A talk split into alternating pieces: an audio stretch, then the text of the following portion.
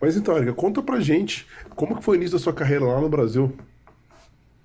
É bastante história. Ah, eu sou de, enfim, é, eu nasci em Osasco, sou de São Paulo, Grande São Paulo. Nasci em Osasco, na Grande São Paulo. E meu pai, ele trabalhava numa empresa multinacional, tem até até aqui, é, de transporte, chama ABB, Azea Bromovelli. E essa empresa, ela foi é, transferida, quando eu tinha 15 anos, ela foi transferida para Taubaté e virou Alstom Power.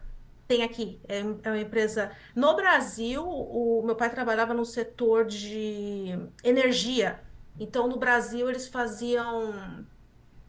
é, gera- é, meu pai trabalhava na área de geradores, mas turbinas, geradores, no caso do Brasil, para energia. Eólica. Não, não eólica, hidráulica, né? Ai, faltou o nome. A energia que usa no Brasil, né? Que é a base de água. Hidrelétrica de hidro... Hidrelétrica, muito obrigada. Aqui a Alstom e É é, grande, a Alstom relação é a grande transportes, né? E ela até trabalha como bombardier, questão de trem, transportes em geral. Mas enfim, eu a minha carreira, por que que eu tô falando isso dessa mudança, né? Grande São Paulo, Taubaté? Porque foi um ponto, a cidade de Taubaté, a região de Taubaté, foi um ponto decisivo para mim, pela minha carreira de engenharia aeronáutica. Porque Taubaté é uma cidade próxima a eh, São José dos Campos, que tem a Embraer. E, e aí eu em Taubaté fiz a, meu ensino médio, e no momento de você escolher uma profissão, eu ia, é, é, parece muito vivo ainda. Eu ia fazer nutrição, mas aí quando eu cheguei na faculdade, eu fi- a- fiz a, a, a engenharia aeronáutica na Universidade de Taubaté, Unital. É, eu lembro que quando eu fui fazer inscrição para nutrição, eu vi uma placa, primeiro curso de engenharia aeronáutica. E aí eu mudei na hora, falei, não, é esse, que- é esse curso que eu vou fazer. É, por causa da região, a princípio, enfim, pela região, pela oportunidade, pelo desafio, por ser uma carreira, né? Acho que todo mundo, todo mundo que eu converso e fala, ah, eu sou engenheiro aeronáutico, uau! Então foi esse uau que, que me motivou e também a região, né? É, o polo aeronáutico da região que me, que me incentivou. Então eu fiz a engenharia aeronáutica, me formei em 2019 e dezenove e a minha carreira começou na faculdade. É, meu primeiro serviço, é importante dizer, foi como intern, é, ah, Estagiária. Estagiária. hã? Estagiária. Estagiária. estagiária numa empresa em Taubaté, que era subcontratada da Embraer. É, ela, ela até fechou, já faz alguns anos. Ela fazia peças de material, é, de material composto. Então, peças aeronáuticas. Então, a é, é, fibra de carbono, fibra de vidro, Kevlar, que é fi- fibra de aramida, para várias regiões, para várias peças aeronáuticas dos modelos Embraer.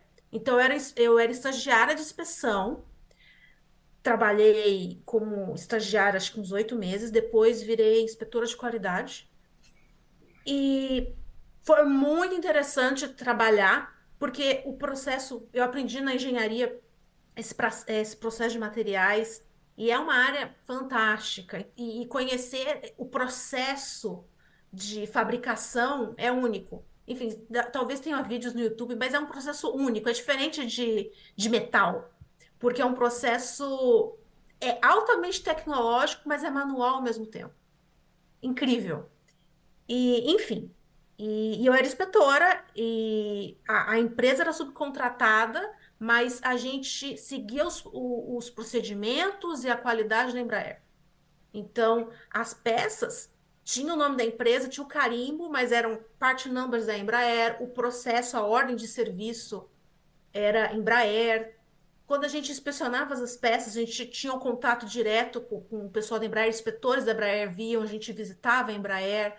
E a empresa, eu lembro que e foi algo muito, muito legal. Como eu trabalhava com qualidade, na época, eu não lembro o ano exatamente, acho que 2018, 2017.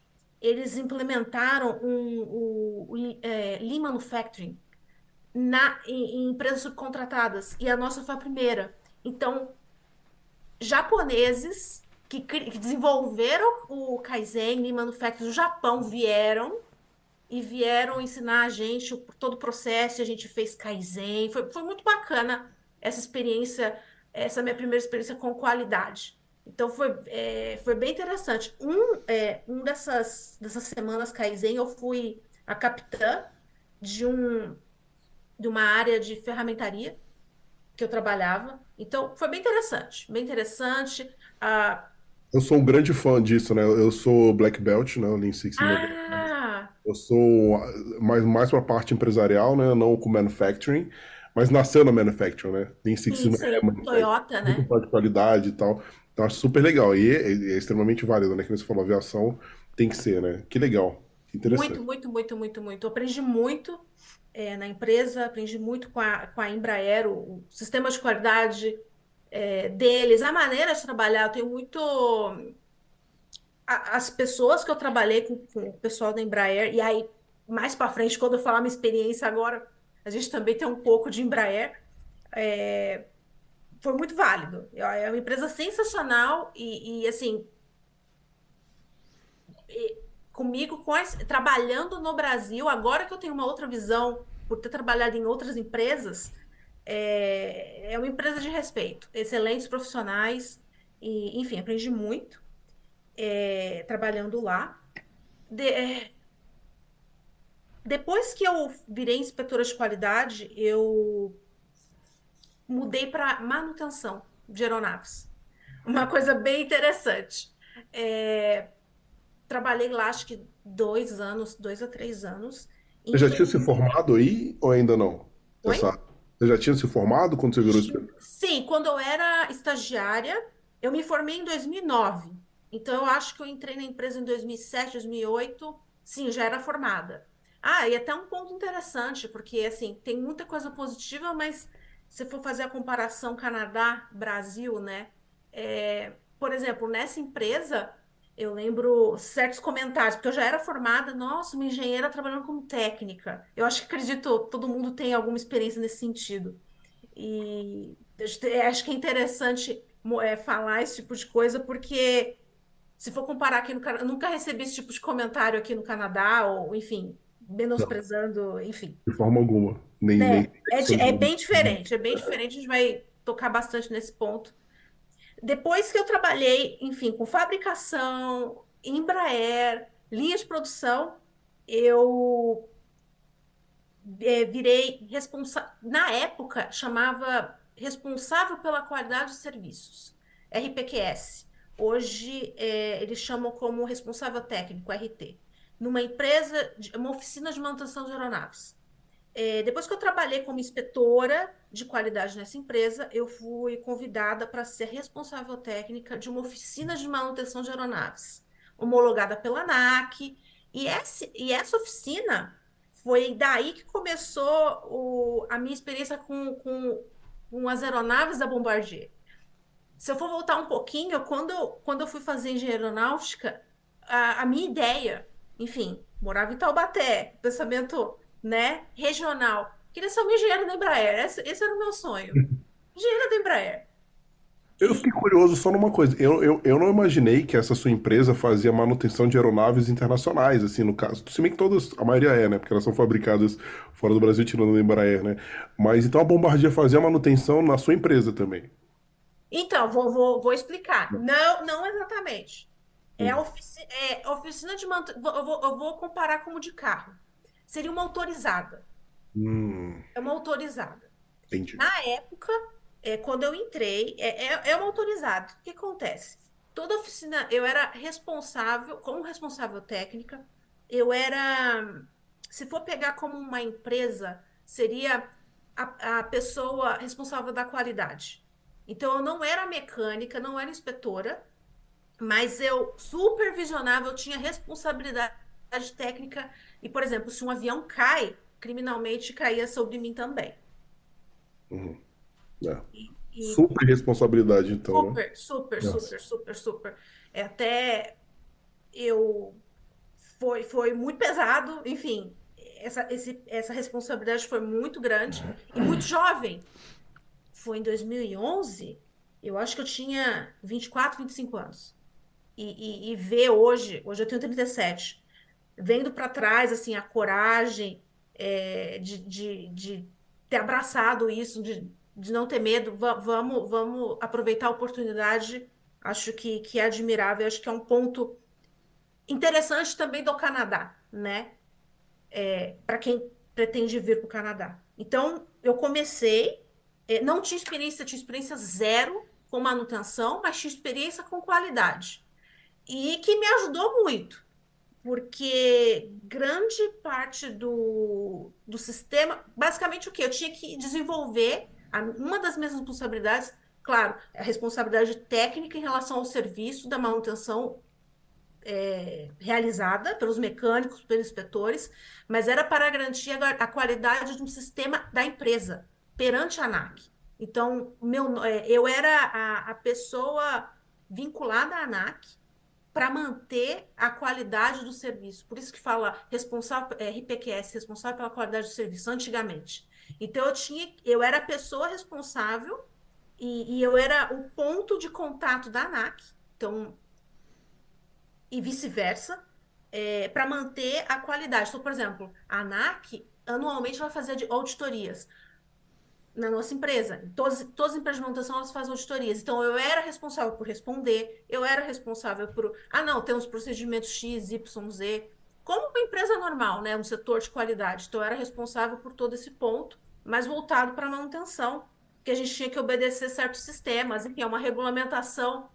É, única, né, para aviação. Eu aprendi isso na faculdade, mas realmente eu aprendi, a gente aprende fazendo. Então, foi bem interessante, uma responsabilidade bem grande e que me deu experiência, me, me trouxe maturidade, até para trabalhar aqui na, é, na aviação aqui. Que aí a gente vai falar um pouquinho mais. Não sei se vocês têm alguma pergunta. Não, entendi não. Até agora tranquilo. Eu queria entender assim, quanto tempo você ficou nessa empresa e em que momento você decidiu vir para o Canadá? Tá.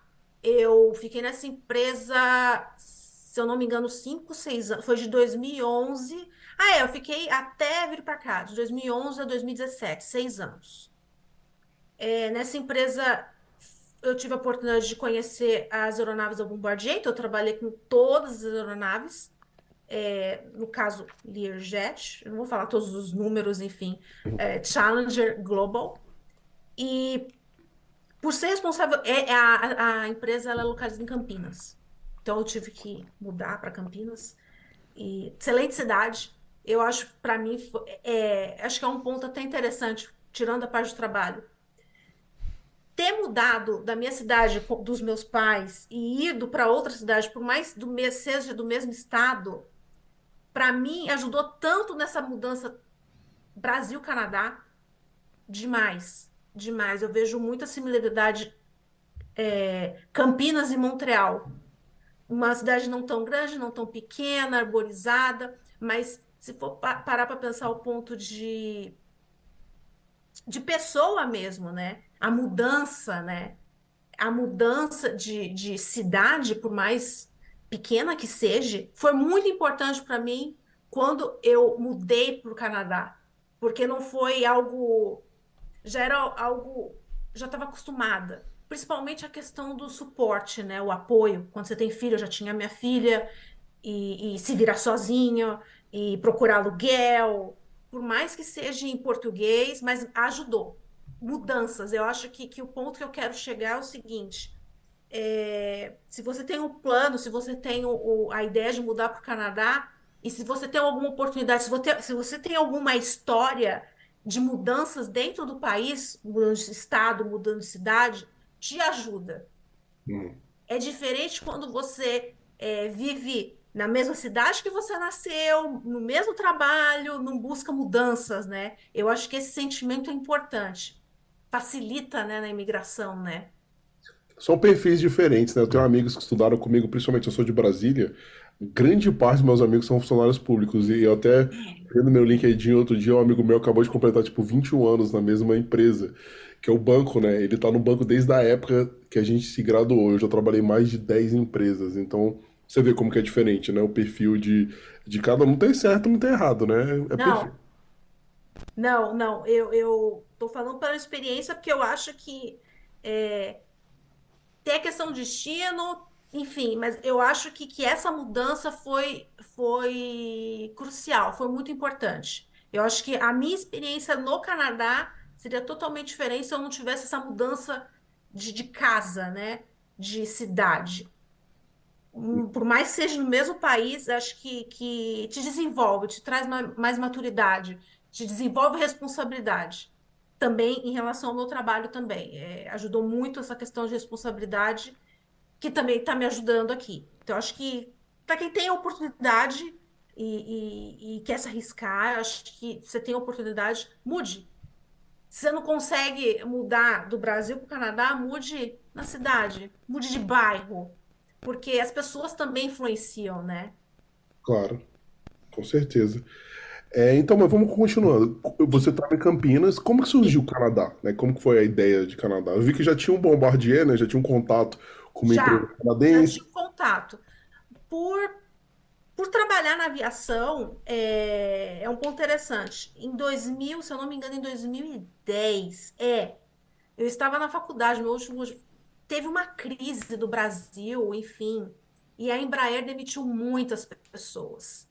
E como eu estava nessa área, eu conhecia muitas pessoas da Embraer, eu tinha notícias na época, acho que talvez seja da época do, do, do Frias, que ele veio para cá, enfim, não sei. Mas nessa época, muitas pessoas que trabalhavam na Embraer vieram convidadas pela Bombardier, vieram como job offer, enfim, tudo pago nessa época. E, e- então eu já conhecia, já sabia dos programas por cima, eu já tinha, eu sempre tive essa vontade de, de morar no Canadá, de mo- morar fora, principalmente Canadá, Quebec, por causa dessa experiência de aviação. E por ter, e por estar trabalhando na época como oficina de manutenção de aeronaves com produtos Bombardier, e eu tinha uma experiência de produção da Embraer, eu via isso como long term, né? Não estava trabalhando nisso. Se for falar da questão de imigração, o start mesmo, eu até coloquei algumas datas para não esquecer. Eu comecei a pensar no Plano Canadá em 2012. Foram de 2012 para 2017, foram cinco anos de planejamento, enfim. É interessante você falar essas datas, né? O Maurício me ajuda aí, porque o Maurício que participou ativamente disso. Tinha algumas missões de Quebec, né? Em São Paulo, principalmente, que Tinha. eles iam lá, conversavam, focados em Quebec. Nessa época ali, né? Foi. 2012, Sim, sim, 2013. sim, sim, 11, sim. É, 12. como eu te falei, 2012 foi, para mim, foi o, o, o começo. Então, eu, o começo de pesquisar, até financeiramente também, porque você tem muita. Eu acho que é importante falar aqui, porque as pessoas, quando veem a gente aqui, né, tudo flores. Ninguém sabe o, o por trás, as parece que a gente brotou aqui, né? É, é- é- é Então, engraçado. parece que a gente brotou aqui, né? claro, foi sorte. construir toda uma Sorte. batalha de anos até Sim, conseguir. É, Eu, coloquei algumas aspas que eu acho importante. É, eu, eu saí do Brasil em 2017, mas o meu plano Canadá foi de, de 2012.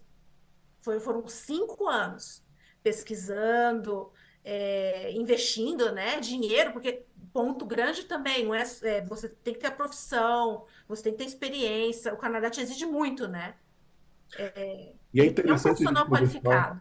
isso conversar com você por vários motivos. Primeiro, porque é uma migração de Quebec, né, Maurício? A gente não conversou sobre isso. Eu e o É. Maurício, a gente costuma falar, né, dentro do nosso produto que a gente tem, das nossas mentorias, que Quebec é outro Canadá.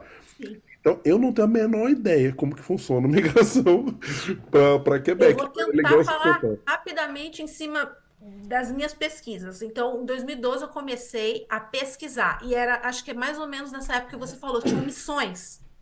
As pessoas vinham aqui e foi, foi por essas missões e por pessoas, enfim, é, da regi... eles até fizeram algumas missões em Taubaté, na região, exatamente porque é um polo é, da Embraer. E em Taubaté, especificamente, tem o que chama CAVEX, é uma área militar de helicópteros. E, então, até na minha faculdade, agora eu lembrei, vários sargentos militares, eu estudei com eles, então tinha a, a área era muito boa. E tinha o- uma escola Enca, que é uma muito famosa, que, fa é, que faz cursos de mecânicos de aeronaves. Enfim, em 2012 comecei minhas pesquisas e eu lembro que tinha isso. E que na época, eu não apliquei nessa época, mas era como se fosse um express entry por pontuação e não exigia tanto de francês. Você tinha que fazer prova, você, você tinha que comprovar o, a, a, o curso, né? Enfim, mas eu não participei dessa época. Eu, eu ativamente eu, eu apliquei uh, em 2000 e eu acho que foi 2015. Eu apliquei, em 2015 eu apliquei. Na época era um processo, nova, era de pontuação, só que eu tinha que fazer meu dossiê por carta. Então, o que, que eu tive que fazer? É, eu, se eu não me engano, foi em 2015, porque eu tenho algumas datas. Você tinha que conseguir uma senha, eles abriam, ah, 5 mil vagas, estamos abertos. E quando você abria essas vagas, você já tinha que ter o dossiê pronto na época, tudo traduzido. E, e Juramentado eu... isso? Tudo, tudo, tudo, tudo. Eu não, não vou lembrar os detalhes, é, talvez pessoas vão comentar, mas eu lembro disso. Eu tinha que ter o processo inteiro pronto e, eram, e eles abriam vagas na época. Agora o processo mudou porque eu segui outros.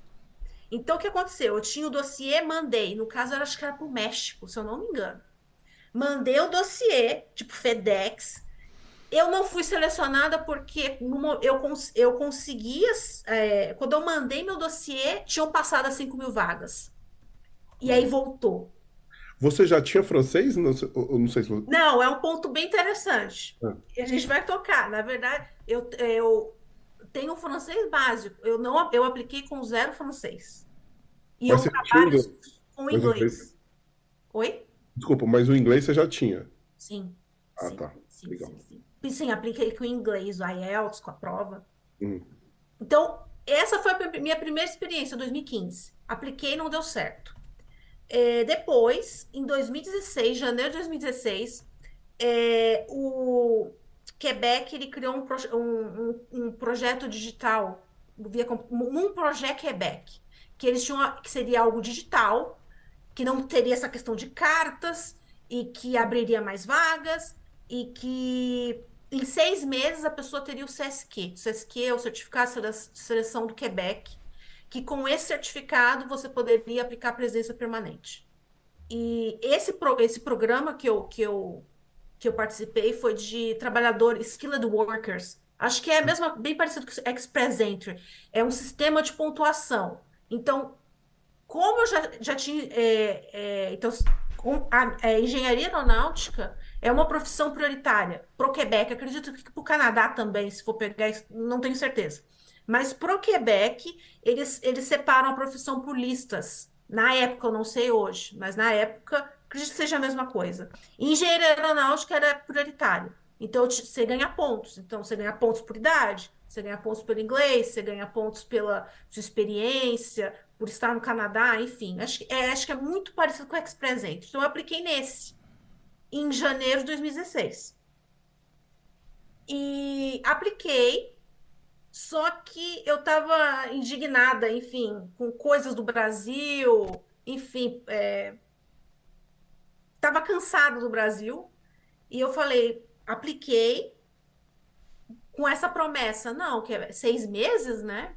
Enfim, eu já tinha, no momento que eu enviei minha documentação, quando eles aceitaram meu dossiê e me pediram todas as traduções, eu falei, não quer saber, acho que eu vou estudar. Vou estudar, vou fazer um visto de estudo você fez equivalente de diploma? Você chegou, você chegou, a fazer equivalente de diploma nesse Também, momento? tudo, tudo, tudo, tudo, tudo, tudo. Tem que fazer tudo. E o ESM normalmente, né? Tá. Isso, fiz sim, fiz sim. Fiz sim, entreguei tudo, o dossiê completo. É... E aí, no momento que eu entreguei o dossiê com, com as traduções, eu pensei, não, vou fazer o seguinte, já que esse, essa ideia Plano Canadá, e, e a gente já estava meio irritado, para não falar frustrado um pouco com a situação do Brasil. É, eu vou, vou fazer um plano, vou estudar, né, para ter experiência, melhorar a língua. Eu tinha inglês, mas assim, quando você chega, uma coisa é você ter o inglês no Brasil e outra coisa você chega é outra realidade. O inglês de Montreal ainda já é um outro diferente, porque tem um accent diferente do resto do país. É. Sim, sim, já tem sim, outro desafio aí também. Mas né? viver, né? Viver, ter essa experiência. Então eu decidi, é, a gente decidiu, não, vamos, vamos investir e vamos estudar. E eu vou esperar o meu processo de residência, porque tá saindo né, na minha cabeça, em Montreal, no Canadá. E, e foi a melhor decisão. Por que que aconteceu? Eu vi, vim como estudante internacional, vim estudar um curso totalmente fora da engenharia, vim um curso para. É, a minha ideia inicial era fazer um. estudar para melhorar a língua, para né, se adaptar e esperar meu residente permanente aqui. É, porém, o, o governo de, do Quebec mudou e eles cancelaram em 2019 eles cancelaram, fevereiro de 2019, é, 18 mil dossiês, porque mudou o governo, vamos cancelar esse programa. Esse programa não existe mais. Então, ou seja, eu apliquei em 2016, vim para o Canadá em 2017, é, fiz meu, um, um, visto de estudo, então acho que era um ano e meio o meu curso, fiz um curso. O college? Foi um college? Foi um college? College, college, college. Eu fiz comércio internacional comércio internacional. Aqui fiz um college com o intuito não a minha ideia inicial não era aplicar para o visto de estudo nem nada era entender o Canadá e esperar meu meu visto pelo skilled worker. Não deu certo. Mudou o governo e, e cancelou. Simplesmente assim. Façam se virem. Nossa. Antes de cancelar, acho que é interessante, não sei se em Ontário Express Entry, mas um, um, um, ponto interessante, como você falou do Quebec, tem, que, que é bem único, pontuação muda. Então, assim, durante esse período de pesquisas e de processo, pontuação muda, governo muda. Ah, não, esse requisito valia 10, vale 1. Então, eu perdi muito, e o tempo vai passando, a sua idade também vai diminuindo os pontos, né? Enfim. E uma coisa interessante de Quebec é que, que a, a pontuação vai mudando. Então, eu lembro que antes era um ponto, enfim, era outro. Mas Pelo independente. Que falar é parecido, né, com o Express Entry, né? Porque a idade sim. muda, você perde cinco pontos. Sim, sim, sim, sim, passa, Tem, tem vários. É, é bem. E o ponto muda, o ponto muda independente de quando você aplicou, porque na teoria, se você aplicou hoje e, e o processo está andando, teria que considerar a data de hoje, né? De, de dar uma entidade, né? Mas enfim. É, eu tive essas perdas e em 2019 cancelaram. E aí, nessa época, eu tive, meu, eu vou ter que criar um plano B, plano C, o que, que eu vou fazer? E é, a gente tivemos alguns planos. Como eu estava estudando aqui, estava pensando em aplicar por visto, é, por... Tem, tem um, um programa aqui no Quebec, acho que é igual do Canadá, né, do Express Entry, de estudante, né, experiência, eu não sei os nomes. Eu acho que deve, deve ser, para você estava no college, deve ser o PGWP, né, para você ter o... Sim, eu tive o PGWP, mas o, o programa de imigração via estudante. É o via estudante, tem o streaming, né, Maurício, de estudante, se eu não me engano. Tem, tem os streams de estudantes, né. Ligando porque tem iguais. Acho que em, em Ontário tem um, um, por exemplo, em, em Ontário tem para quem estudou aqui, né? Aí tem tem um programa de. É, Mestrado. É, é o programa provincial, né? Que aí quem estudou Sim. na província de Ontário, Exato. tal, cumpre todas as regras. Aí foi, é, ganha Isso que eu tô falando, na época foi 2019. Então, agora, com essas leis, mudaram tudo. E, mas eu fiquei desesperada. Assim, desesperada, todos nós. O que, que a gente vai fazer? Eu tô aqui, fiz um curso, estava esperando meu residente permanente, fiz um, um extra, né? Porque eu, é, na teoria era para eu estar esperando no Brasil. E, enfim, aí pensei em de estudo, vídeo de trabalho. É, aí no fim, só para tentar correr essa parte de imigração que é interessante. Não, é importante dizer porque isso assim, isso é desesperador. E a gente passou por situações não iguais, mas semelhantes. É. E é, é interessante compartilhar isso, porque assim, eu falo até pro pessoal, a, até você conseguir o PR é uma vida completamente diferente. Eu costumo dizer, isso só termina de, de fato quando você pega a cidadania. Aí acaba completamente, porque mesmo o PR, se você passa muito tempo fora do Canadá, que são três anos, três anos e meio, você pode perder o PR. Imagina perder o pé e começar tudo de novo. Né? Então. Pois é, não, é uma vida, né? É um projeto, é um projeto, é, são sonhos. E, enfim. E em 2019 é o que você falou. Agora eu tenho PR, esse ano eu vou aplicar a cidadania, enfim, mas é o que você falou. Ainda tem um, um, um tem muito, tem muito chão ainda. Em 2019, fiquei desesperada, totalmente é, sem chão, sem acreditar no governo. Meu, o que, que eu vou fazer? Será que eu acredito no Quebec?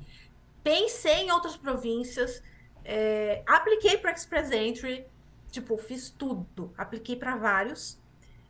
E no fim das contas, o processo do Quebec, eles tinham, chamavam um projeto Quebec, aí eles mudaram, fizeram uma roupagem nova e criaram uma rima. Tipo, novo ministro, primeiro-ministro, e criaram um novo programa. Eu apliquei sem esperança nenhuma. E me chamaram. Falaram que quem foi cancelado 18 mil dossiês é, foi chamado. E aí eu tinha que ter a pontuação, claro. E na época, né, graças a Deus pela decisão que a gente tomou, o investimento, foi o melhor investimento que a gente fez. É, ajudou, porque na época, 2019, 2020, quando fui chamada, sim, eu fui chamada 2 de dezembro de 2019, primeira turma do Arrima. Eu tinha uma experiência canadense, porque eu já estava trabalhando, tinha o PGWP, tinha estudado, é, meu marido também estava trabalhando, então a gente tinha mais pontuação. O que a, a pontuação que a gente perdeu, a gente ganhou. E, e, e, aí eu consegui o CSQ, que seria a, a carta provincial, em 2020. Foi até 20 de abril de 2020. Então, esse, esse, esse programa até que foi relativamente rápido no meu caso, porque eles é, consideraram as pessoas que aplicaram antes e deram uma certa prioridade. Deu seis meses? Abril é bem rápido. cinco? É, Principalmente considerando que tem uma pandemia aí, né? Isso, é. Você teve seu PR antes da pandemia ou foi durante a pandemia? Que foi do... Esse foi o CSQ. O CSQ seria a carta provincial para aplicar o PR. Foi hum. em abril de 2020. Há o seis PR, meses? Eu recebi meses. em 2022.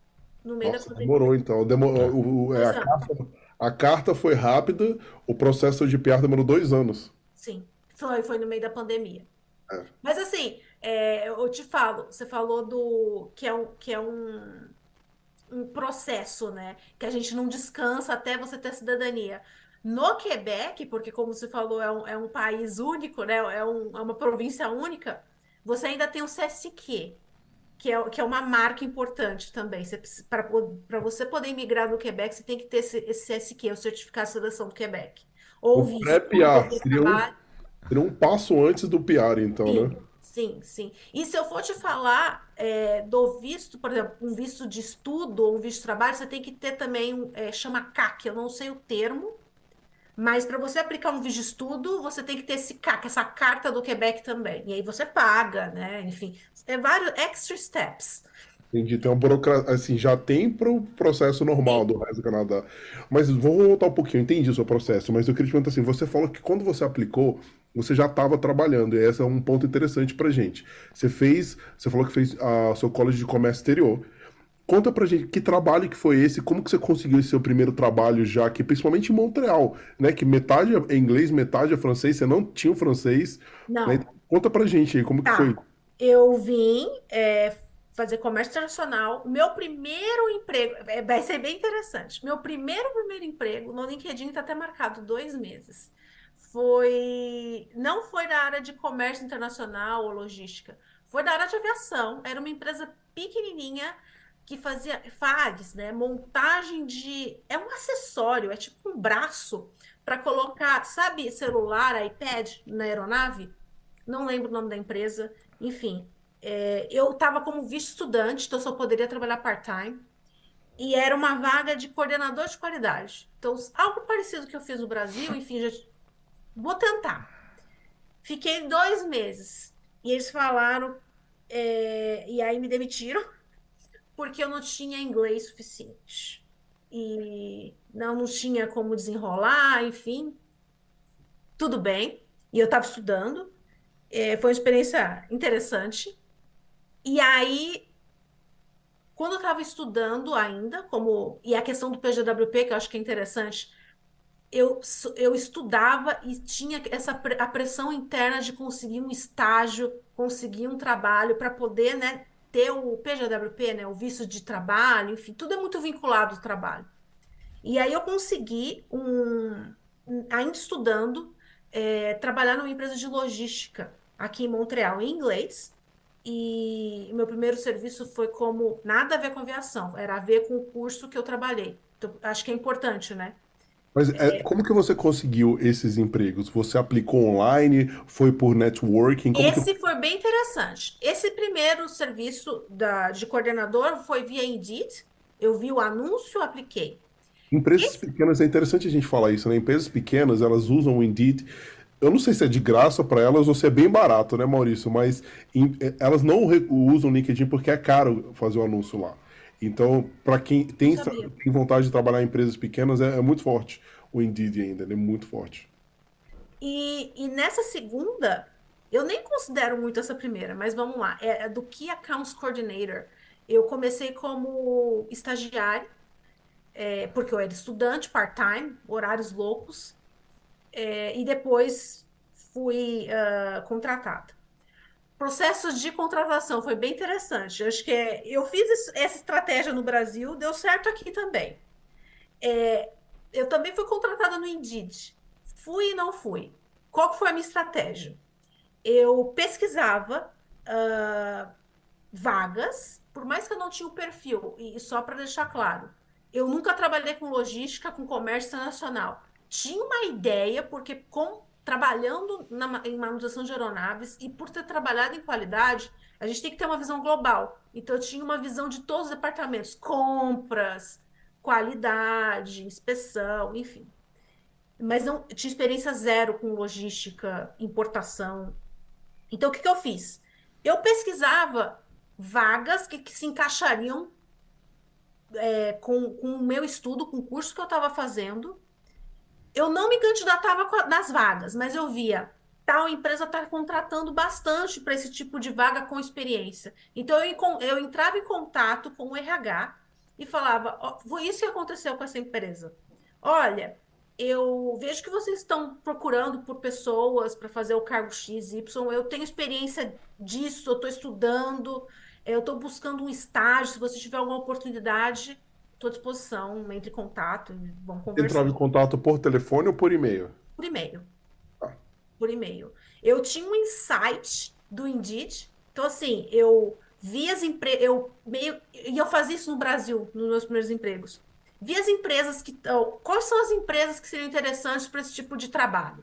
Que contratam, que tem a ver com o meu curso, né? Então, eu fazia uma pesquisa das empresas, via qual estavam contratando vagas que acho que se encaixariam com o curso que eu estou fazendo e eu me oferecia, hey, eu tô aqui, tô, tô cursando. E foi isso que aconteceu. E essa empresa, ela tava, tinha muitas vagas no Indeed e eles me chamaram. Me chamaram e, e para entrevista. A minha gerente, assim, maravilhosa, e, e começou como estagiária part-time, horários malucos, outra, é, um dia trabalhando de manhã, outro dia à tarde.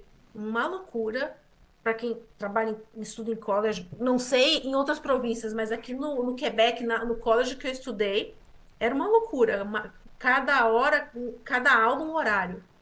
E é muito difícil para a empresa, né? Adaptar, explicar. E, e eu comecei assim, não, não, sei se é uma tática interessante. Vou te falar que essa, que essa tática de se oferecer, de fazer essa pesquisa de empresas, eu fazia isso no Brasil, deu certo. É isso que eu ia falar. O que define se a tática é boa ou não é o resultado. A gente adepta do resultado. Se você conseguiu duas vezes em países diferentes, está aprovado que funciona, né? Sim, sim, sim. E foi isso que aconteceu nessa empresa.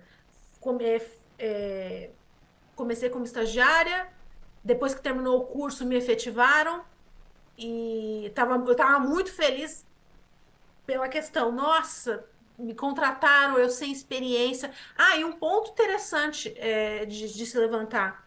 A minha gerente, ela chamava Ana, chama Ana. Um dos pontos dela ter me contratado foi a minha experiência de engenharia. Enfim, a minha experiência, por mais que não tenha nada a ver com a área, mas assim, a história por trás, né? É, e aí depois eu fui entender que o time, eu trabalhava com seis pessoas. É, basic, o Key Accounts Coordinator, eles, é, a nossa função era o quê? Como é uma empresa de logística, é, o Key Accounts, ele, é, eles tinham uma empresa é, grande que tomava conta. Então, a gente, é, a gente era responsáveis por regiões. No caso, eu trabalhava Ásia e eu vou até falar da empresa. A empresa que a gente, a nossa conta era Aldo de sapatos, sapatos, hum. acessórios. Então a gente famosíssimo aqui no Canadá, né? Sim. Então a gente fazia todo o processo de importação, importação, exportação, tudo de A a Z, todo o processo logístico. Então, é, de importar, é, a nossa função basicamente era importar os produtos da Aldo para as lojas. Então, e, e, a gente era é, o responsável da conta.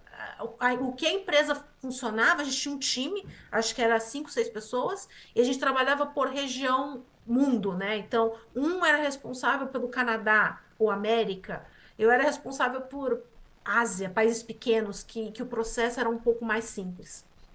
E comecei assim. Um time muito bom, gostei muito de trabalhar lá. Uma área excelente, acho que era uma das melhores áreas da, da empresa. Fui, fui. Tem a questão de sorte, né? Fala, sorte você tem que estar preparado. Um ponto que eu reparei, que eu falei da engenharia, me ajudou, porque nessa empresa, a gerente, ela a maioria das pessoas tinham experiência de logística, mas tinham boas experiências nos seus países. Então, assim, por mais que a pessoa não tinha experiência de logística, mas ela tinha uma carreira e, e forte e que fazia diferença para trabalhar. Por mais que eu não tinha experiência de logística, mas a responsabilidade, a maturidade, a experiência contou. Ela, ela sentiu esse feeling, e, enfim. E o time era muito bom. O time era muito skills, né? O, o, que você conseguiu fazer lá, você conseguiria transferir essas skills que Sim. você desenvolveu ao longo da sua carreira para essa empresa, e é legal que a empresa percebeu isso. Sim. O ponto que você falou de skills, eu acho particularmente, e, e vendo, enfim, realidade Brasil e Canadá também, soft skills é muito importante, né? A confiança de você conversar, porque é diferente quando você. Tudo bem, eu fiz um curso aqui não, eu, não, eu tenho experiência zero no meu caso de logística, mas eu já tenho experiência trabalhando. Então, a sua postura é diferente, a maneira de conversar é diferente, a sua persuasão é diferente. Então, esse ponto conta, né? É, enfim. E ela sentiu isso, ela e eu percebi que o time era diferenciado, comparando com os outros departamentos, com as outras pessoas. As pessoas eram muito experientes e, e foi muito bacana porque era um time é, de vários países. Então, tinha pessoa da China, tinha pessoa da, é, da é, Egito. Então, era multicultural e as pessoas eram muito interessadas de, de conhecer a cultura é, do Brasil, enfim. Trabalhei lá um, um ano e meio, cinco, seis meses de estágio, um ano efetivo. E aí, aí é interessante, aí começa a aviação. É, uma empresa, é, uma empresa subcontratada, entrou em contato comigo. Eu não lembro se foi e-mail. Ah, lembrei. Não lembro o contato. Eles entraram em contato comigo porque eu tinha. Sabe essas empresas de seleção que você envia o currículo, cadastra? Sim, é, recrutamento, né? Recrutamento. Assim, tem, é, sim. Eu tinha o meu currículo muito antigo, de anos atrás, e eles é, viram o, entraram em contato comigo é, direto. Ah, eu tenho uma vaga aqui na empresa tal de aviação, no caso é uma empresa grande aqui de, de motores, de aeronaves.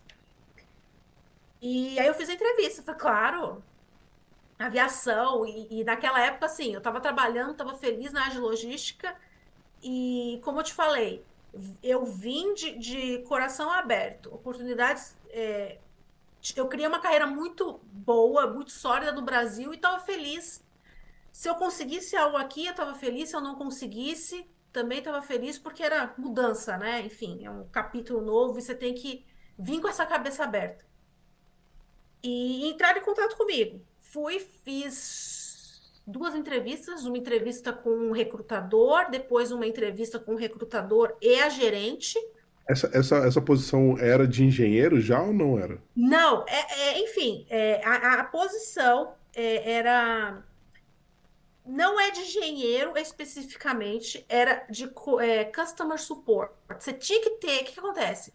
Você tem que ter esse conhecimento técnico, mas para trabalhar no customer support, no suporte ao cliente. Uhum. É, e aí fiz a entrevista todas, as duas por telefone, no caso, e fui contratada. É, essa empresa era uma empresa subcontratada de uma empresa de motores de aeronaves aqui em, na região de Montreal. É, lá eu trabalhei por quatro anos. É, primeiramente, essa função era o quê? É, suporte ao cliente, mas você tinha que ter essa experiência aeronáutica, principalmente de manutenção. Por quê? Porque quem liga para as empresas de fabricante de aeronaves ou fabricante de motores são pilotos, são mecânicos, são inspetores, são pessoas voltadas na área da manutenção. Ah, estou com um problema, o que faço? E você precisa entender o cenário, você precisa entender o, o que está acontecendo, né? O, como é que a gente pode ajudá-lo? E essa vivência, e foi, acho que foi um grande ponto que, que me ajudou muito, porque eu tinha essa vivência do outro lado, eu tinha vivência do cliente, porque eu trabalhei na manutenção, eu não tinha avião, eu não era piloto, mas eu, esse universo era familiar para mim. E trabalhando, se eu for voltar um pouquinho no Brasil, é, uma das minhas funções também por exemplo, se tinha algum problema de uma aeronave, precisava de algum, algum reparo da Bombardier, alguma recomendação, uma disposição técnica, eu era pessoa, eu era o contato. Então, por exemplo, se tinha algum reparo, uma corrosão para analisar, então eu fazia o, o PowerPoint com a apresentação, com as medidas. Então, tinha essas trocas de e-mails. Então, esse universo de, de customer support, eu sabia do outro como cliente. E foi muito interessante para mim é, ter essa vivência como é, manufacturer, né, OEM. E, e, acho que foi um grande ponto que, que, que eu consegui a, a vaga. É, um ponto interessante para falar para pessoas que estão no Brasil, que são da aviação, é, há muitos brasileiros aqui, tem muitos brasileiros aqui. Trabalhei com brasileiros. Em todas as empresas de aviação aqui no Canadá, Sempre tem algum brasileiro. O mercado, eu já sabia no Brasil que o mercado é muito forte, tanto da aviação executiva, aviação geral, que são aviões menores. Eu sabia que, que o mercado é forte, mas você não imagina, você só consegue realizar quando você está aqui fora. O quão forte é? O Brasil é um mercado muito forte e, e, e os profissionais brasileiros são muito valorizados aqui. Valorizados, assim, de, de experiência, porque tem a Embraer. Hum. Então, por exemplo, nessa empresa, é, várias pessoas que eu trabalhei, canadenses, enfim, que trabalhavam anos na empresa, já conheciam o Brasil por treinamentos, por, por fazer visitas estratégicas para empresas, para treinamento. No caso, era empresa de motores.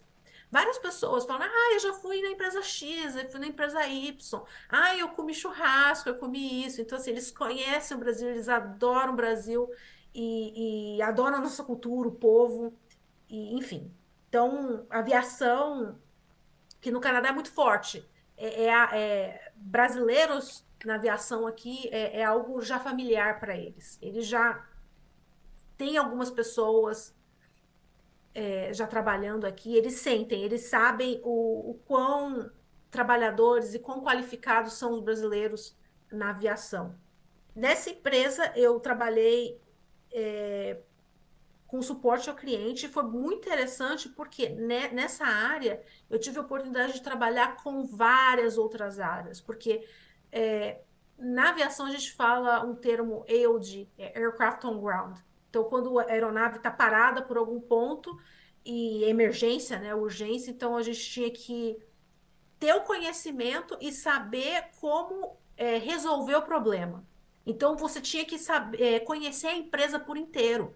Então, por exemplo, se tinha alguma disposição de manutenção, com quem eu devo falar, se é parte, com quem. É, foi, é, foi uma experiência muito interessante de, de networking também, porque uma área técnica, tinham pessoas técnicas envolvidas, mas a gente tinha que saber com quem entrar em contato mundialmente. E os nossos clientes eram do mundo inteiro. É, tudo em inglês. Se eu for falar da questão do francês, que é um ponto importante. Aviação, a gente. É, tudo, a comunicação é em inglês. Tanto até no Brasil. Qualquer inspeção, qualquer registro de manutenção, você faz em inglês. Você pode fazer a ordem de serviço em português, mas o registro no logbook, na cardeneta da aeronave, enfim, é em inglês.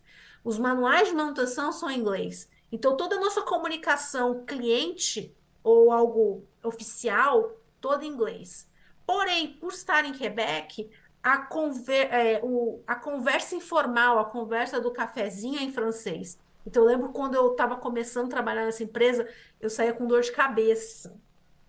De, de francês, porque era conversas informais em francês e, e do telefone em inglês, enfim. Quanto tempo você ficou nessa empresa? Quatro anos. Quatro anos. Três anos nessa, é, nesse departamento de suporte ao cliente específico para. Eu trabalhei no suporte ao cliente, é, tecnicamente, é, e também é, essa empresa ela tinha um, como se fosse uma garantia, um programa de garantia. Então, por exemplo, você tem um motor e o cliente, eles falam pay by hour. Ele compra um programa de cobertura. Então, por exemplo, se o motor tem algum problema, ele entra em contato com o fabricante. Oi, fabricante, eu estou com problema de manutenção. Você tem como resolver? É, você tem como me enviar essa peça? Você tem como me enviar um mecânico para analisar, para inspecionar? Enfim, era esse todo esse trâmite. Ou estender uma inspeção. Então, tudo relacionado à manutenção a gente fazia. E no meu caso, que eu trabalhava, eu trabalhava especificamente nesse programa de cobertura. Então, eu autorizava, eu tinha que analisar o, o que o cliente estava falando, se era coberto, se a gente tinha é, como autorizar. Eu tinha um pouco de logística também, da questão de peças de importação. É, e também conhecer o networking da empresa, pessoas, histórias, como você falou, é, no Brasil, pessoas de 20, 30 anos na mesma empresa, e essa empresa ela é, é muito forte nesse ponto. Tinha um, tem pessoas que eu conheci lá com 20, 30 anos trabalhando em várias funções, mas sempre na mesma empresa. Então, bastante história. É, bastante histórias interessantes. Não, legal. E como que foi que você mudou depois dessa, dessa, dessa experiência? Qual foi a, posterior? Peraí, Rodrigo, antes de tá, chegar nela. Três, na ah, mesma, eu acho que é interessante falar. Peraí, é, antes, antes, de entrar, antes de entrar nela, só lembrar, Rodrigo, vamos, vamos chamar nossos ah. patrocinadores aí também, né? é verdade, deles. o papo vai indo, a gente acaba esquecendo, mas obrigado, Maurício, por lembrar. É, então vamos lá, pessoal. Chegando a Tax Season agora, né? Já já vai ser liberado o T4 para você que está aqui no Canadá. Então, MB Group Tax Solutions, para você que tem que fazer, né, o primeiro é, imposto de renda aqui no Canadá, né? É por lei obrigatório você contratar uma empresa. Para você que já fez e quer um trabalho de qualidade, também temos aqui o, essa empresa do Edgar, que é bem legal, que já, a gente já entrevistou ele aqui. Então, entre em contato com ele para soluções contábeis. Se você quer abrir sua empresa também, corporation, enfim, outros tipos de modalidade, também entre em contato com ele. Lembrando, Tax Season chegando forte agora. Quanto antes vocês fizerem, melhor, porque depois fica muito complicado. Temos a nossa amiga Letícia aqui do Zero Proficiência. A gente está falando muito de francês aqui. Ela tem esse curso focado na proficiência de inglês e francês e também espanhol, que são cursos intensos, aulas intensivas de, de, de desses três idiomas cerca de duas horas por dia, então é bastante, é um curso com muitas aulas, você consegue atingir a proficiência num tempo muito mais rápido, né? São, são 20 horas semanais, é muita coisa, comparado a um preço extremamente acessível. Então entre em contato com a Letícia, nosso cupom de desconto é o Carreiras10 e evolua na língua, que é muito importante, né? Se você quer vir para o Canadá, enfim, para qualquer outro país, é muito importante você evoluir nas línguas. E temos nossa parceria com o Burger, que é para o pessoal que está aqui em Toronto, né? É, hambúrgueres é, gourmets, inclusive vai ter um evento super legal com a coleção nova que eles vão fazer no ano. É realmente muito diferenciado. Se você tiver a oportunidade de experimentar, a vida deles seguir eles nas redes sociais também é realmente fantástico. A gente costuma dizer, né, mas que eles pegaram a gente pelo estômago. e vamos lá, então. É, conta pra gente aí como que foi essa experiência posterior, Érica, a, a essa sua última entrada, né, aqui no Canadá. Sim, sim. É, antes de, de falar dessa da, da função que eu trabalho hoje, eu vou falar uma coisa interessante. É, dentro dessa empresa, eu fui, eu trabalhei em outro setor. Eu trabalhei um ano é, num outro setor na mesma empresa. Eu vou falar como é que eu fui é, contratada, digamos assim. Eu trabalhei três anos nesse, nesse setor de suporte ao cliente, técnico, enfim, trabalhando com várias pessoas. É, acho que é, é um, eu estou é, enfatizando isso porque é, por mais que você venha no Canadá, abraça as oportunidades. Aproveite as oportunidades, porque você não sabe o dia de amanhã quem vai te ajudar, quem vai te estender a mão. Então, eu trabalhei nessa área e é, a minha ex-gerente, eu tinha a gerente que me contratou, ela mudou para um outro setor. E ela me recomendou para o meu ex, para o gerente da minha futura vaga, da mesma empresa. Então, ele, eu estava trabalhando, eu acho é, faça o seu melhor, independente da carreira que você tiver aqui, ou até no Brasil, é um conselho que acho que, que não é só daqui, é para todo mundo. Faça o seu melhor que, que a resposta vem, né? Você planta, você vai colher num certo momento. Então, a minha ex-gerente, ela me recomendou para essa pessoa. E aí a gente fez um processo interno, mudei. Fui para um outro departamento. E, e, nesse departamento tinha questão técnica, é, mas eu tinha é, um envolvimento mais porque como a gente trabalhava com motores, era o mesmo programa de cobertura, mas eu trabalhava diretamente com outros uh, fabricantes de aeronaves. Então, no caso, Textron, é, no caso eu trabalhava com aviões de aviação geral, então era fabricantes de aviões de aviação geral, menores. É, então foi bem interessante. Essa, então eu tinha uma trilogia, eu tinha um, um, um contato interno com os, com os meus colegas para conseguir respostas, enfim, e melhorar o trabalho. É, a comunicação direta com o cliente e eu também tinha uma comunicação com os fabricantes de aeronaves, porque tinha garantia, enfim, e novas experiências. Ainda em aviação, tendo o conhecimento técnico, aprendi muito.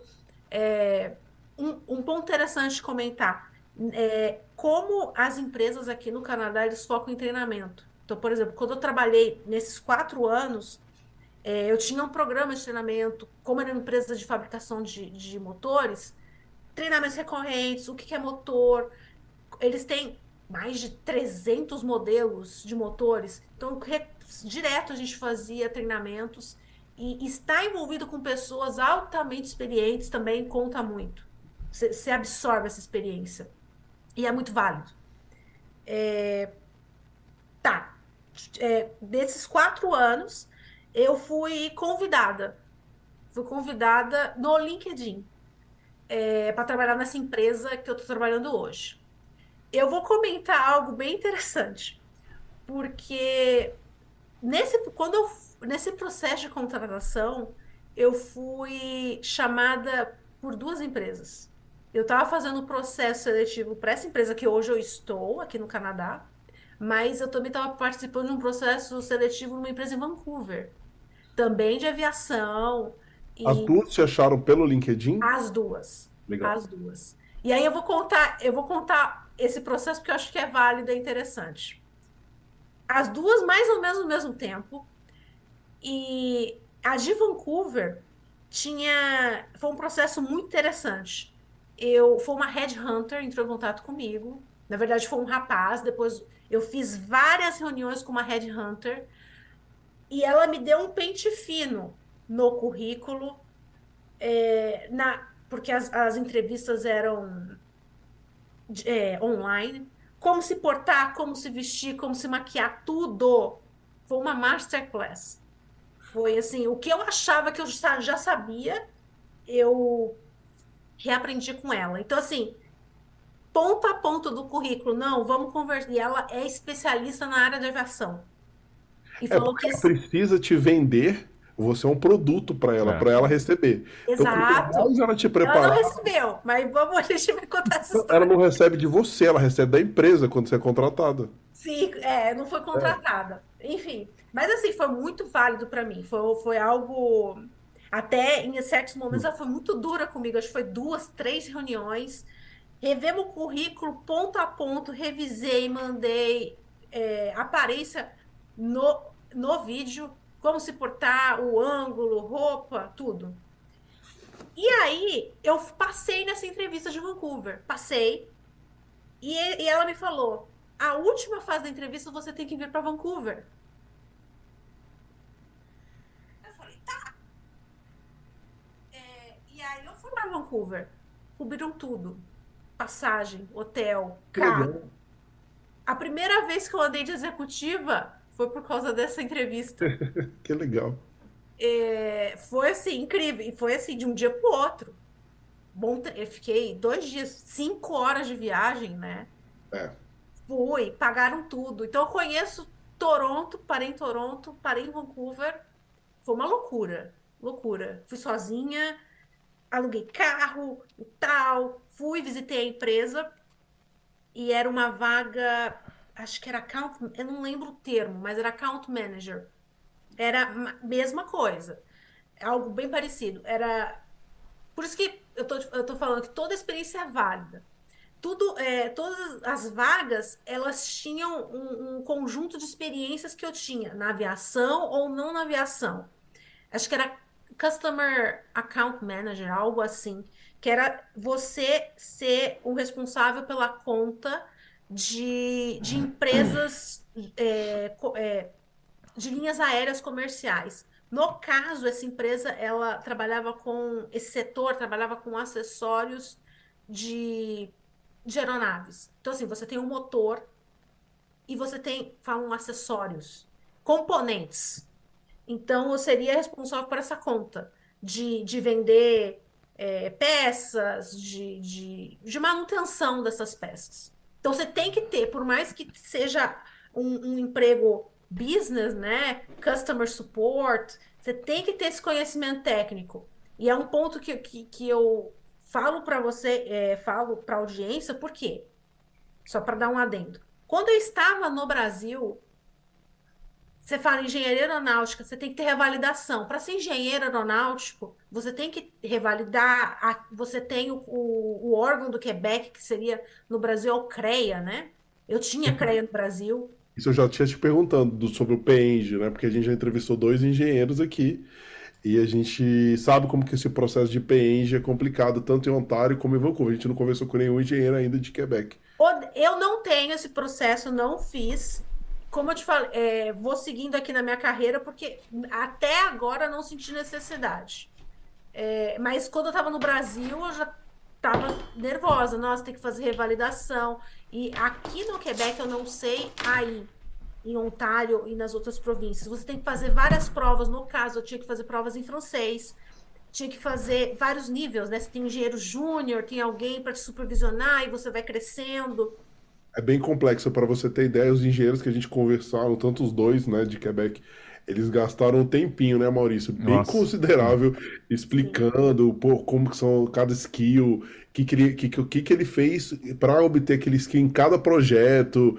É bem complicado. Inclusive, aproveitando, né, um abraço para Daniel Boring, que é o nosso engenheiro lá, amigo de Vancouver, que inclusive criou um manual, um método que é que é guia definitivo do engenheiro no Canadá. Então, se você é engenheiro, quer ver, assista o episódio, siga o Daniel Borim é, no Instagram também. Ele é bem legal. Ele explica exatamente o tintim por tintim em cada detalhe desse processo, que é nada fácil, né? Bem complexo. Eu, se eu não me engano, aqui no Quebec tem até. É como se fosse uma graduação, né? Não deixa de ser. É, é algo muito complexo. E, enfim, quando eu estava no Brasil, eu já, eu já pensava nesse. De, desse, desse projeto, né? De, ah, eu vou precisar de, de, de, ter a revalidação, de ter o conselho, tudo.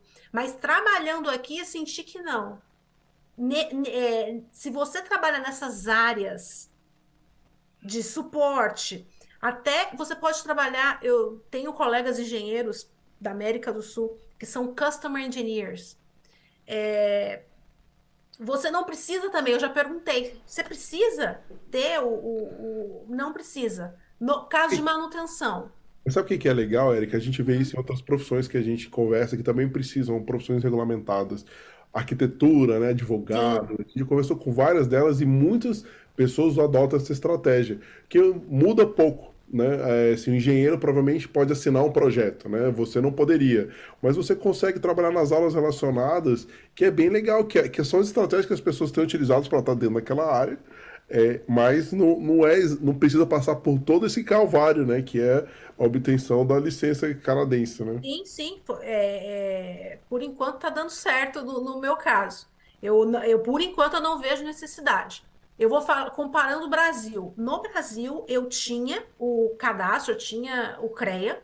Por ser responsável, eu não assinava projeto. É, como eu falei, cada a engenharia, qualquer engenharia, qualquer profissão, tem um leque muito amplo. Então eu fui abrindo, eu fui agarrando as oportunidades. No Brasil eu precisava do CREA porque eu assinava, eu era responsável técnica. Eu achava que para ser engenheiro aqui é, também precisaria. Engenheiro, sim, que tem projeto, que assina, que faz o desenho, realmente precisa. Mas, por exemplo, um engenheiro que dá disposições, eu vou falar da área de manutenção, um engenheiro que tem conhecimento, que tem experiência, mas que dá é, recomendações, disposições de acordo com o manual de manutenção, que já, já é algo aprovado, não precisa. Então, assim, dá para você trabalhar como engenheiro, enfim, em certas áreas. É que é, é, muito. É cada caso é um caso, né? Tudo é muito único, né? Como eu trabalhei com qualidade, como eu trabalhei com manutenção, então a gente tem esse respaldo. É, não é uma disposição, é, enfim, da minha cabeça, né? É algo que já, já foi aprovado, e no caso da aviação, você tem. Você é aprovado pelo fabricante, no caso da, do Brasil, você é aprovado pela ANAC, né, que é a agência da aviação do Brasil, aqui no, aqui no Canadá, o Transport Canada, FAA, enfim.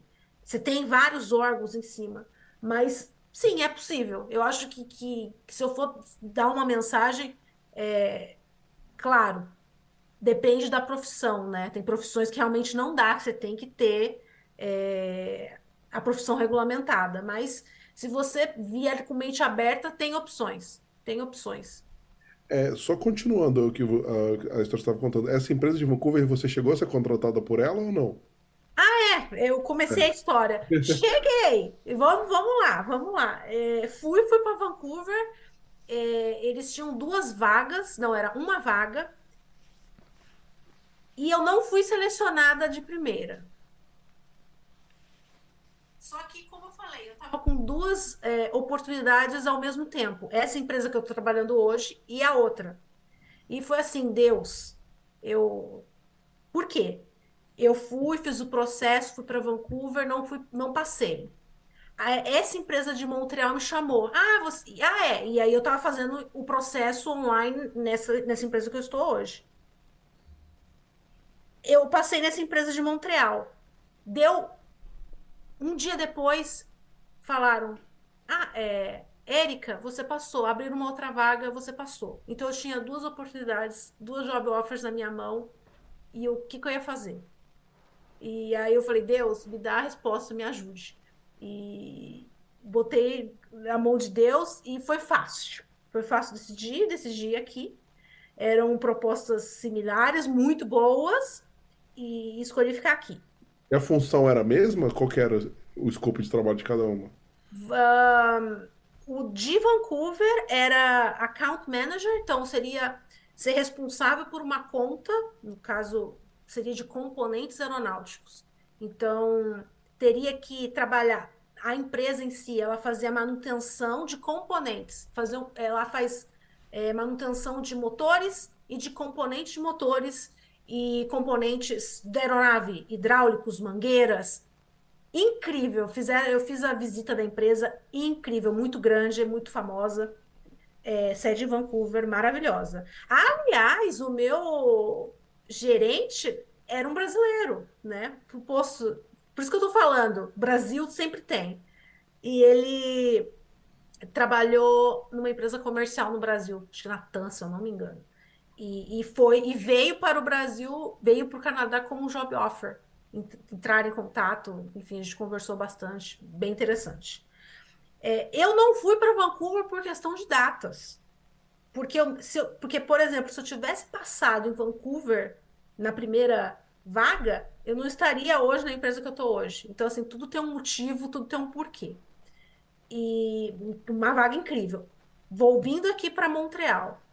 É, hoje eu trabalho numa empresa de TI, mas que presta serviço para os operadores e para os é, fabricantes. É, essa empresa ela desenvolve um, um sistema de manutenção de aeronaves. Então, é, é super famosa, já conhecia no Brasil essa empresa. Ela tem 55 anos no mercado, é a número um, é a recomendada de todos os fabricantes de motores, de aeronaves. É, então, um sistema que por que que acontece? Diferente do carro, né, que você tem o, o seu programa de manutenção na aviação, você tem que seguir a risca. E, e, e isso é auditado é, pela, pela ANAC, pela FAA, Transport Canada, e é super importante, é muito rigoroso. E, e, e a minha função nessa empresa, não trabalho com TI, é demonstrar esse sistema para os clientes. Para os clientes que estão comprando a aeronave e no caso, no meu caso, como eu estou em Montreal, eu, a minha conta é a Bombardier. Então eu trabalho diretamente com o pessoal da Bombardier, com a turma do, da entrega. E Nossa, documentação, enfim. E aí, é, estou muito honrada e feliz de estar trabalhando nessa empresa, é, principalmente pela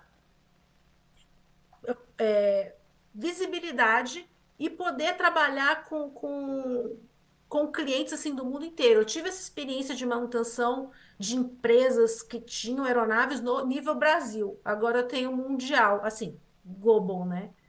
E, enfim, a oportunidade de conversar com as pessoas, é, demonstrar o, o produto, muito bacana. Nossa, show de bola. Bem legal, bem legal a sua trajetória e como você conseguiu assim, trabalhar dentro da sua área, né, sem ter a certificação, que isso é muito legal, né, mostrando que não necessariamente você precisa, né, buscar a, a certificação a qualquer custo. Legal demais, Maurício. É, vamos ver se tem pergunta para a Érica. Acho que tinha uma pergunta só da Mariana Z aqui, que é que ela perguntou enquanto você fazia tudo isso, né, de estudar, é, se, e, e, ela perguntou se você estava trabalhando e como você se manteve no Canadá no começo ali, né? É, é, é, boa pergunta, boa pergunta. Planejamento, né? Planejamento. Assim, é, para poder emigrar, né, para o Canadá, para poder, como eu falei, como eu vim como visto de estudo, você já tem que vir é, planejado financeiramente. Acho que é um pilar essencial. Por isso que eu comentei datas. Esses cinco anos de planejamento que eu tive no Brasil, grande parte desses cinco anos foi pesquisa, mas foi investimento financeiro. É, e renúncias, né? Acho que todo, todo mundo que está aqui vai entender o que eu estou falando é, renúncias de muitas coisas, de não poder viajar, de não fazer isso, não fazer aquilo, é, economizar, investir, juntar dinheiro, que é algo que, que no Brasil é difícil, né? Você não tem educação financeira.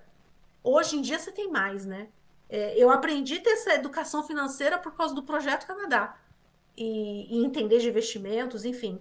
Mas sim, você tem que ter um, um, um planejamento financeiro bem grande. E no momento que, que, que o meu dossiê foi cancelado em 2019, eu já estava trabalhando aqui e, e, como eu falei, o desespero bateu, mas a gente sempre juntando, economizando, enfim, não.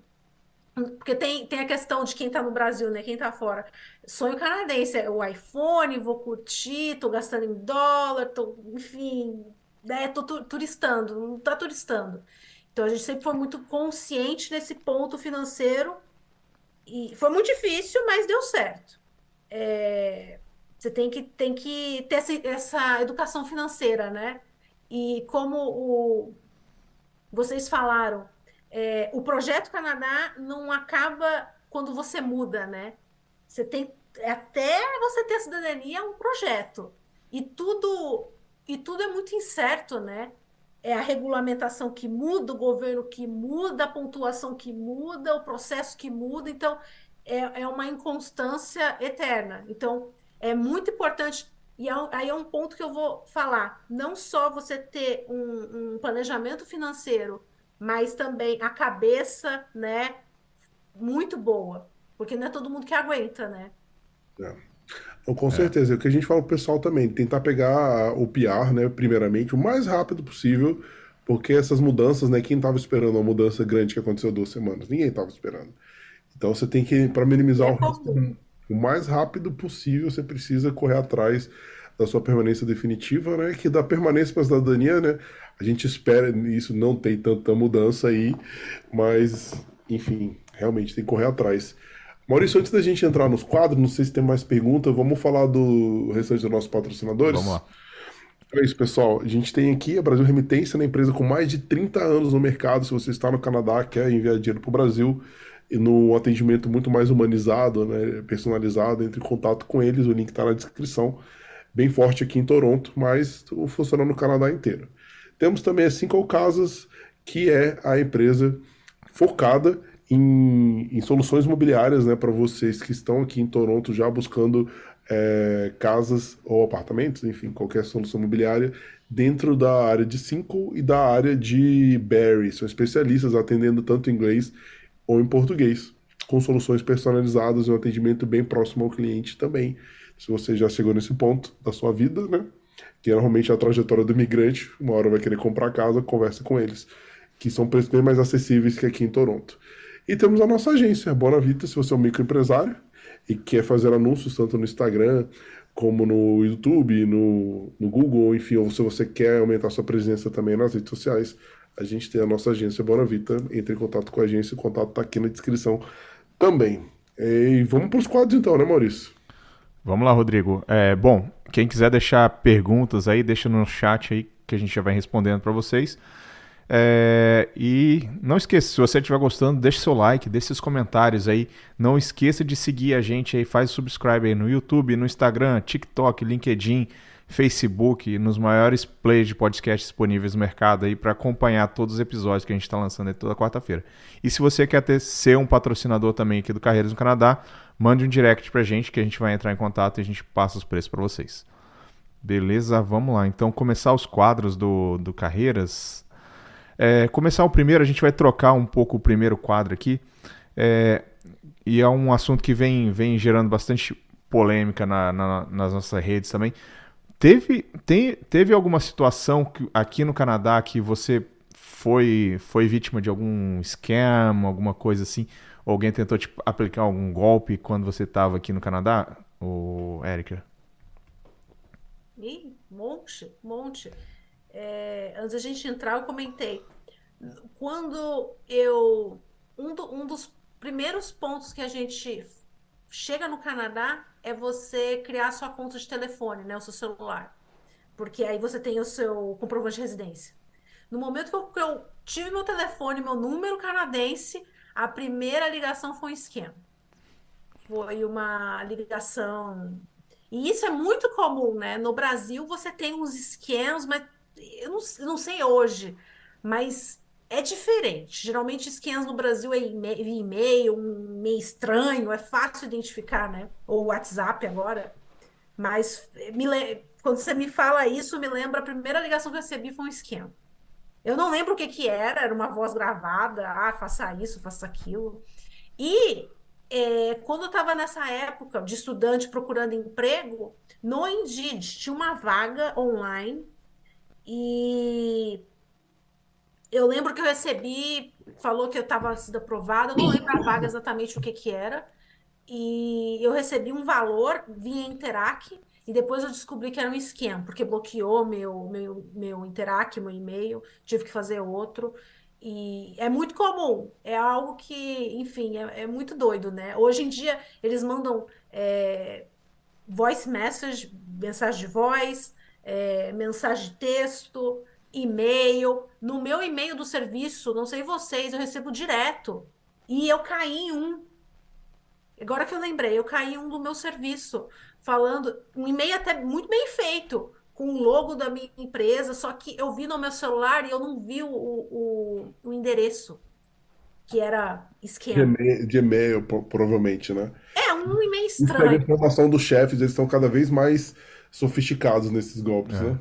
E aí eu vi no meu celular e, eu, e, e pediu para eu assinar online algo, um, um PDF. Aí eu falei para minha gerente, olha, o que isso aqui, a falou, Erika, isso aqui é um esquema. Eu entrei em contato com o TI da empresa, falou, muda a senha do computador, até agora não deu nada. Mas sim, é, a pessoa tem que ficar muito alerta, porque por mais que, que seja batido, é muito comum isso, mas quando você não está atento, é, é, você pega. Então, tive algumas histórias nesse sentido de, de esquema. É, não, não, não escapa em nenhum lugar, né? Todo lugar tem. Infelizmente. Então vamos para o nosso segundo quadro. É uma pergunta bem simples e direta para você, Érica. O que é o Canadá para você? Nossa, é, é, é, simples e direta e profunda, né? Se for, porque Canadá, no meu ponto de vista, é transformação, porque você vivendo aqui, ou mesmo antes no Brasil, quando você é, começa esse plano Canadá, você vira outra pessoa. Eu não conheço ninguém que, que, que fez essa mudança de país e que não se tornou uma pessoa melhor, né?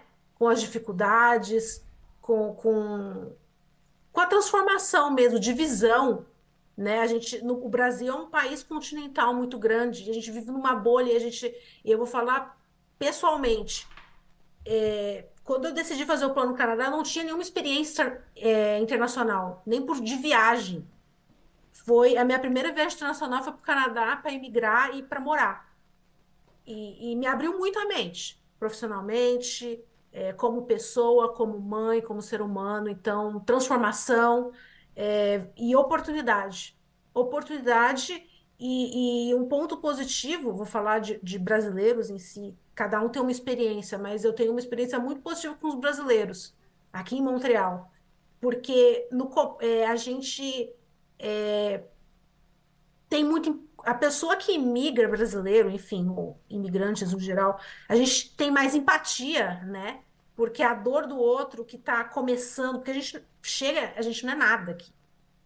A gente não é nada. A gente tem que construir tudo do zero. E, e as pessoas ajudam. Eu lembro que, que, quando eu vim em 2017, as pessoas tinham um prazer de te ajudar. Olha, para conseguir emprego, faz isso, faz aquilo, tem a ONG. As pessoas têm, é, de coração, você vê que é genuíno, a ajuda é genuína. Eu acho isso muito bonito. Coisa que você não vê no Brasil, que deveria ter, né? Então, se for pegar Canadá, é isso. Não, show de bola. Então vamos agora para o nosso quadro tradicional do Carreiras do Canadá, que é o sal na neve, né? A gente faz essa analogia de jogar o sal nas ruas, nas calçadas, para desbloquear o caminho no inverno, né? E não ter o acúmulo de neve. Então, é, dá, quais são as dicas que você dá para quem quer vir aqui para o Canadá trabalhar dentro da área de engenharia aeronáutica? Ah, dicas. Venha. É, vou dar algumas dicas específicas e vou dar umas dicas genéricas para qualquer profissão. É, como profissional e como pessoa, faça o seu melhor. É, da mesma forma que acontece no Brasil, tem, você fica frustrado, tem situações que não acontecem. Mesma coisa vai acontecer aqui, principalmente no seu processo de imigração. É, faça o seu melhor no seu trabalho e o resultado vai vir. O que você planta, você colhe na empresa 1 ou na empresa X, Y, Z, o resultado vai acontecer. É, acho que no fim das contas é ter fé para profissionais de engenharia aeronáutica do Brasil. É, vou, vou, espero que a minha experiência, a minha história tenha ajudado vocês a entender, porque eu gostaria de ter conhecido pessoas quando eu vim migrar que têm oportunidade. O Brasil é um celeiro fabuloso de profissionais. Nós, nós brasileiros, em geral, vou falar da aviação, somos profissionais muito bem quistos aqui no Canadá. Eu até esqueci de falar. A, é, nessa empresa atual que eu trabalho, eu trabalho com alguns brasileiros. No meu time tem uma brasileira. E, enfim.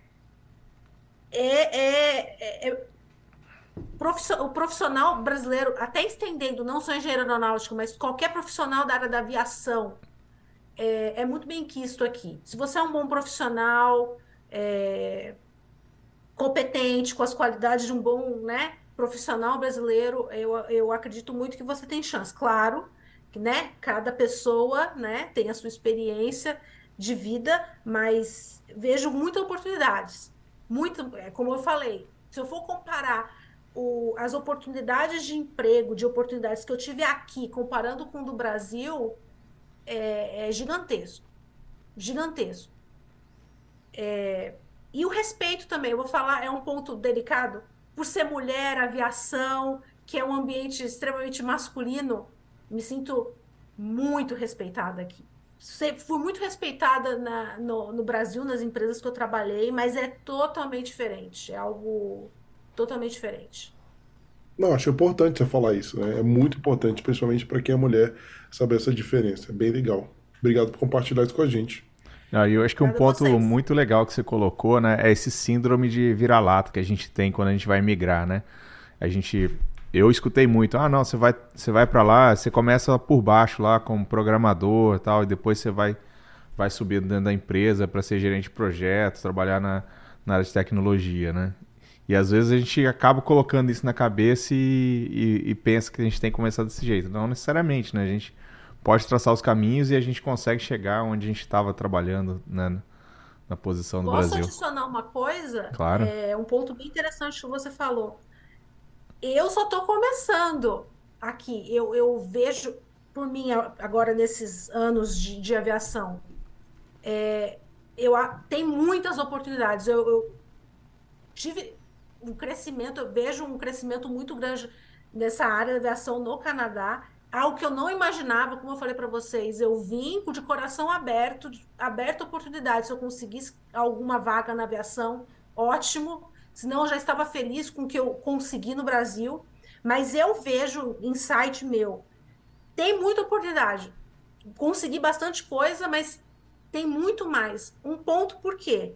É, grande parte das pessoas que trabalham na aviação, dessas grandes empresas, elas são pessoas de idosas, idade avançada. Por exemplo, nessa empresa que eu trabalhei de motores, que tem pessoas de 20, 30 anos de experiência, é, no time que eu trabalhava, o primeiro time, é, eu me senti uma adolescente. As pessoas tinham idade de 60 para cima. É. Então, assim, é, se você conseguir absorver essa experiência dessas pessoas, esse conhecimento, e assim, as pessoas vão saindo, retirement, né, aposentadoria, tem programa de aposentadoria, e eu vejo isso também na Bombardier. É, tem oportunidade. Eles gostam de pessoas jovens, enfim, é, eu vejo, vejo muito isso. Que tem, tem oportunidade. É, é, engraçado você falar isso, né? E a minha empresa, uma das empresas que eu trabalhei aqui, eu tinha uma equipe que a pessoa que estava lá menos tempo estava lá há 28 anos no meu time. Loucura, Impressionante né? isso. Uma, uma da, eh, das pessoas que eu convivi estava 39 anos na empresa. Hoje deve estar 42, assim. É impressionante isso, né? Vida, né? São coisas que eu, eu, não sei, pelo menos na minha vivência profissional. Você é, falou de idade, posso comentar uma coisa? A última coisa, eu acho claro, que é interessante. Claro. É, a dinâmica de contratação no, do Canadá-Brasil. Eu vou falar dessa experiência que eu tive dessa empresa de motores, que eu acho que tem a ver com a Bombardier também. Eu, ve, eu via muito dinamismo. Tipo, todo ano as pessoas continuavam na mesma empresa, mas trocavam de funções. É algo que eu não vi isso no Brasil, porque eu, no Brasil eu trabalhei em empresas menores, enfim. Mas é um ponto que eu acho que é interessante. Então, é, você entre numa empresa de aviação, conquiste, conheça pessoas e vai trocando. Foi isso que aconteceu comigo. A minha gerente me recomendou para um, um, um, outro setor, para um outro colega, e, e, e, eu vejo isso muito comum. E no Brasil a gente não tem, é, pelo menos para mim, é, foi algo novo para mim. Esse dinamismo de trocando de funções e tal. E, e mesmo fora das empresas, esse dinamismo é muito comum. De você ir mudando. Você não precisa ficar, como você falou, 39 anos na mesma, na mesma profissão, na mesma empresa. É, aqui é mais. E aqui eu me sinto mais segura. Na, na questão financeira, por exemplo. Ah, se eu não estou me sentindo bem na empresa, eu vejo que. Eu sinto que tem oportunidades. Como, por exemplo, se eu for comentar, é, mês passado eu recebi no LinkedIn três propostas de, de, de emprego. O pessoal entrou em contato comigo, ah, você tem interesse e tal. E é comum, não só comigo, outros profissionais que eu converso também recebem. Então, eu sinto que, sim, aqui, aqui é um celeiro de oportunidades. Claro, você tem que estar preparado, mas me sinto mais segura. Se algo não está bem, dá para você planejar mudar ou de outro setor ou de outra empresa. Não. Show de bola. Queria agradecer de novo, Eric, pela conversa, bem esclarecedora, bem importante. Né? Acho que a nossa audiência vai poder utilizar bastante aí das dicas né, e vivências que você compartilhou com a gente nesse tempo. É não, Maurício? É isso aí. É, não, só antes de fechar, né? É, deixa o. A gente faz aquele momento, momento jabá, né? Deixa aí onde o pessoal te encontra, né? O LinkedIn, deixa, deixa aí onde o pessoal te contactar se quiser falar com você. Claro. É, obrigada, obrigada, primeiramente, obrigada pelo espaço. E, e enfim, não, não tem o jabá, enfim, né? Mas o pessoal pode entrar em contato comigo no LinkedIn. Eu acredito que está o LinkedIn embaixo, né? No, no tá, YouTube, tá aqui, né? O link. Acho que é Érica Pedroso. E assim, quem é da área da aviação ou quem não é da área da aviação, quiser conversar, pode entrar em contato comigo e a gente vai conversando, porque eu acho que, que, que esse tipo de experiência é muito importante para quem está decidindo vir para cá, né? Porque não conhece, né? Então é importante, é, novamente, ter esse espaço, conhecer como é que é a realidade aqui e para se sentir mais seguro, para fazer essa mudança de país e mudança de carreira. Show de bola. Show de bola. É isso aí, pessoal. Então, é, a gente se vê semana que vem. Semana que vem a gente tá no estúdio de volta, né, Maurício? Se não é me engano. É, é, isso. Agradecer a todo mundo que assistiu até, até aqui. E isso aí, semana que vem a gente se vê. Boa noite, pessoal.